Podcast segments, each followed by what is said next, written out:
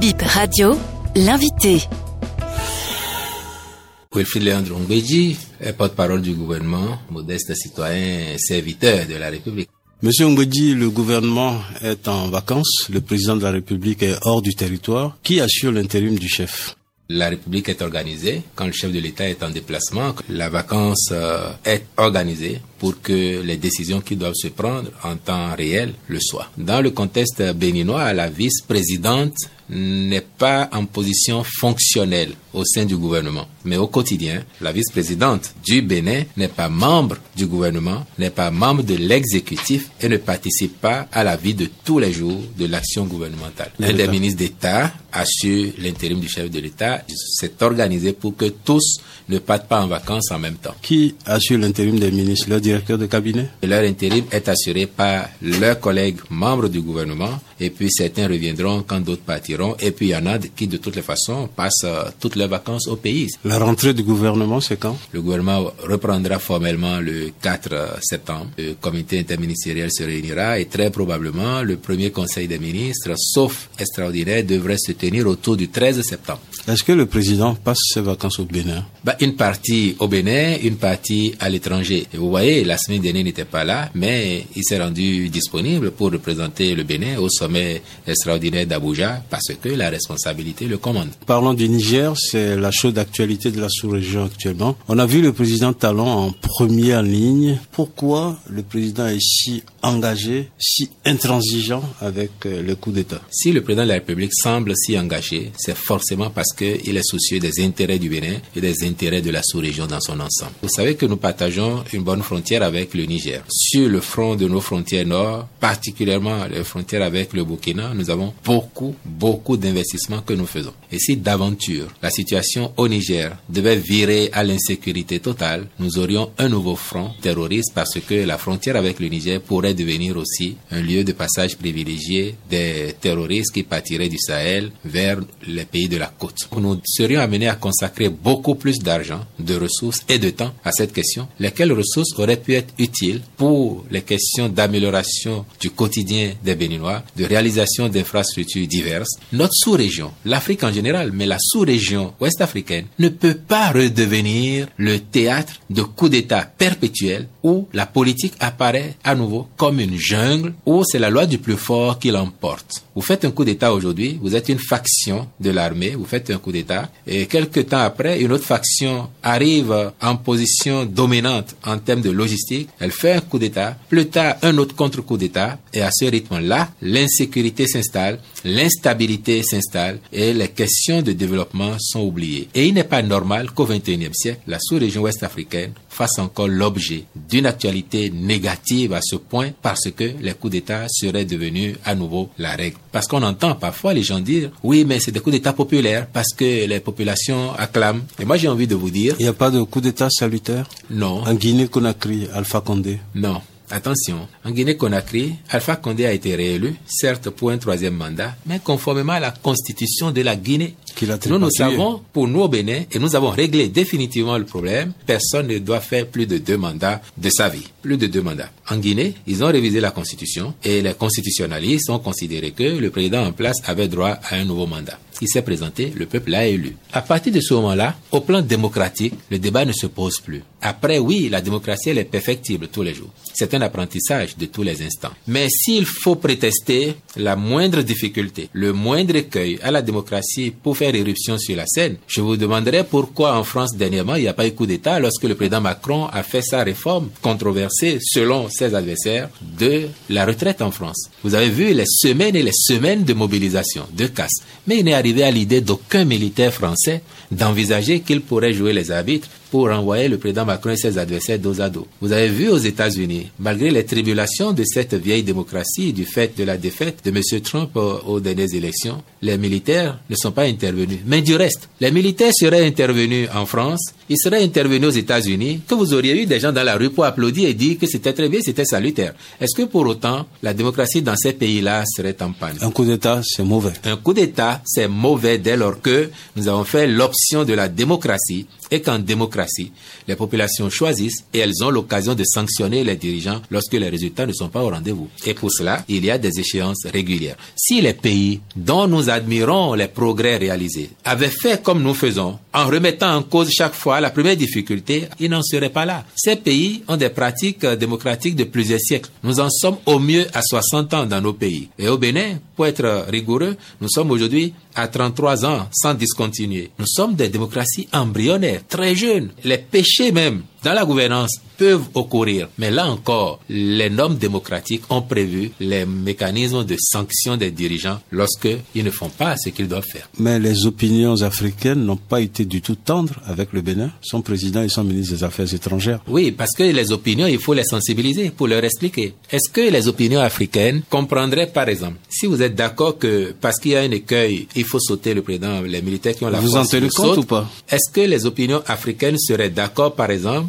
qu'à la dimension d'une commune, si le maire est impopulaire, que le commissaire central de la commune ou que le directeur départemental de la police républicaine lui fasse un coup d'État pour dire, monsieur le maire, vous êtes impopulaire, vous avez pris des décision, vous ne serez plus maître, demain c'est moi. Ou bien que son adversaire qui a été battu soit installé en ses lieux et place hors toute élection. Est-ce qu'on serait d'accord qu'un député, parce qu'il a été élu, ne serait plus populaire, que son adversaire s'entende avec ceux qui ont la force pour le dégager? Est-ce que dans votre famille, si vous avez un chef de collectivité tout le monde n'est pas appelé à l'apprécier ou aimer sa façon de diriger les affaires de la collectivité, est-ce que vous seriez d'accord que certains aillent mobiliser des gros bras Mais monsieur pour venir le oh, séquestrer monsieur- et lui prendre le monsieur- pouvoir? Monsieur Ngodi, aucun argument de la CDAO n'a convaincu les opinions africaines. Les opinions africaines ont besoin d'être sensibilisées et c'est ce que nous disons. Si elles sont sensibilisées au bien fondé de la démocratie, si elles sont sensibilisées à l'idée que la démocratie n'est pas un achèvement, c'est un cheminement et que nous sommes encore des apprentis, je dirais même des apprentis en début de classe. Si les opinions africaines comprennent ça, elles savent que si la démocratie est un mauvais système, ben c'est le moins mauvais de tous les systèmes politiques qui existent. Et l'intervention militaire? L'intervention militaire, ouais, même là, la CEDEAO la met en dernière option. Place à la discussion, place aux négociations. Et c'est si les putschistes, les preneurs d'otages n'entendent pas raison que nous pourrions être amenés à utiliser la, la position du Bénin, c'est la position de la CEDEAO. Le Bénin pris individuellement n'est pas en guerre contre le Niger. Le Nigeria n'est pas en guerre contre le Niger. Le Togo, la Côte d'Ivoire, le Sénégal ne sont pas en guerre contre le Niger. Nos populations ne s'affrontent pas mutuellement. Il s'agirait, le cas échéant, d'une action ponctuelle destinée à rétablir l'ordre constitutionnel et à dire aux militaires, votre place, votre rôle dans la République, c'est d'assurer la sécurité. Le clergé est contre l'intervention militaire. La CEDEAO dans son ensemble est pour la négociation, est pour la discussion. L'option militaire n'est que la toute dernière envisageable pour la CEDEAO. Donc le président Talon, comme ses pairs, ils sont déjà dans la logique que le clergé béninois défend. Mais vous faites les regroupements et le déploiement des militaires pour rien alors. Ah non, comment vous dites pour rien? La CEDEAO dit, si je n'ai pas d'autre option, je serai obligé d'en arriver à l'usage de la force. Attendons de voir jusqu'où ceux qui sont en face opposeront un refus à la discussion, à la négociation. Et alors, si la CEDEAO n'a pas d'autre choix, nous verrons bien ce qu'elle fera. Quel est le dernier délai? Je ne suis pas dans les instances euh, de la CEDEAO. Les responsables peuvent se réunir à tout moment. La semaine dernière, c'était le cas. Il se peut que dans quelques jours, ils décident de se retrouver à nouveau. Ce qui est sûr, le Bénin jouera sa partition. La position anti-coup d'État, c'est pour l'armée béninoise ou pour les armées africaines? La- L'armée béninoise est une armée républicaine. Vous pouvez parier sur sa Au loyauté? Bénin, au Bénin, Vous pouvez parier sur la loyauté de l'armée? Au Bénin, c'est la loyauté de l'armée, pas par rapport au président de la République, hein, par rapport au peuple béninois, par rapport à la République du Bénin. Le Bénin a fait l'expérience de la gestion du pouvoir par les militaires. Et depuis 90, nous avons soldé les comptes. L'armée béninoise a décidé d'assumer ses fonctions et de retourner dans ses casernes, de laisser le jeu démocratique se faire, laisser les politiques parfois se chamailler même. Et c'est comme ça que l'on apprend, y compris dans nos familles. Parfois, vous voyez les enfants au quartier qui se battent, qui se confrontent et les parents disent laissez-les. Ils vont faire, ils vont apprendre. Ça forme, on grandit. C'est aussi cela dans les États Donc l'armée sait que son rôle, aujourd'hui plus qu'hier, c'est de préserver l'intégrité du territoire, c'est d'aider à la sécurité du pays avec l'ensemble des forces de défense et de sécurité. Et cette armée-là, c'est une armée républicaine, c'est une armée formée pour la tâche et nous voulons qu'il en soit ainsi partout sur le continent afin que la moindre difficulté ne justifie l'assouvissement de besoins ou d'ambitions personnelles sous couvert d'être sauveur du peuple. Le clergé et plusieurs autres voix vous demandent de renoncer à l'intervention militaire. Vous l'entendez? Mais je viens de vous répondre que nous n'avons pas mis en première option l'intervention militaire. La preuve, à l'expiration du premier ultimatum de la CDAO, elle n'a pas tout de suite envoyé les chars, les avions, les hommes vers le Niger.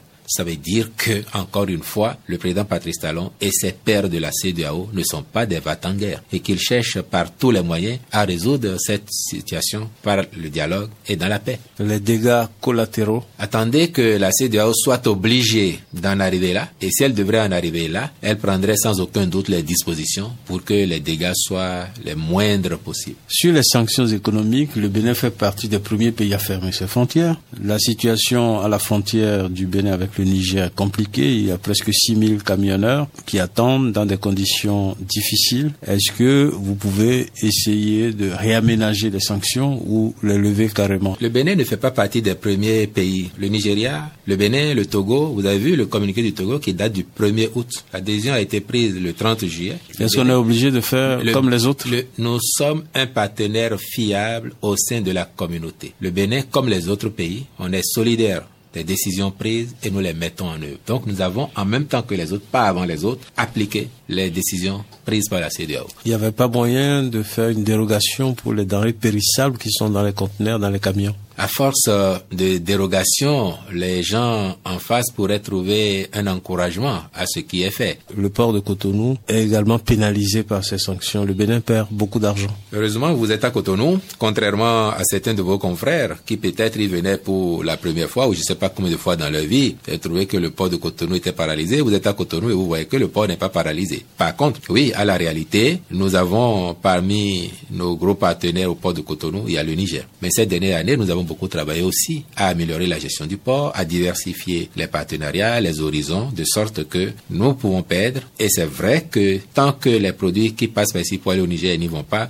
c'est un manque à gagner pour le Bénin, c'est sûr. Mais nous avons appris à être résilients maintenant. Nous avons quand même euh, vécu pendant plus d'un an la fermeture de la frontière avec euh, le Nigeria. Beaucoup avaient professé que c'en était fini pour le Bénin, pour le président Talon, et pourtant nous avons tenu et tenu bon. Donc si nous en sommes à appliquer les décisions de la CEDEAO, c'est parce que nous ne regardons pas les intérêts individuels immédiats de nos pays et nous le faisons pour le bien du peuple nigérien. Votre message pour les opinions africaines, les panafricanistes Les panafricanistes. Je vais parler peut-être ici aux panafricanistes de bonne foi et j'en suis. Et le président Talon en est. Personne ne lui a demandé avant que tout au début de son magistère, il exempte tous les Africains désireux de venir au Bénin d'obligation de visa. C'est quand même fort comme acte de panafricanisme, ça. C'est fort. Quand le président Talon prend la parole aujourd'hui sur certaines thématiques majeures, comme la dette, comme le financement du développement en Afrique, c'est une voix pour l'Afrique qui parle. Ça n'est pas que la voix du Bénin. Donc, le panafricanisme opérant, agissant, le panafricanisme productif, le président Talon le met en œuvre. Maintenant, pour les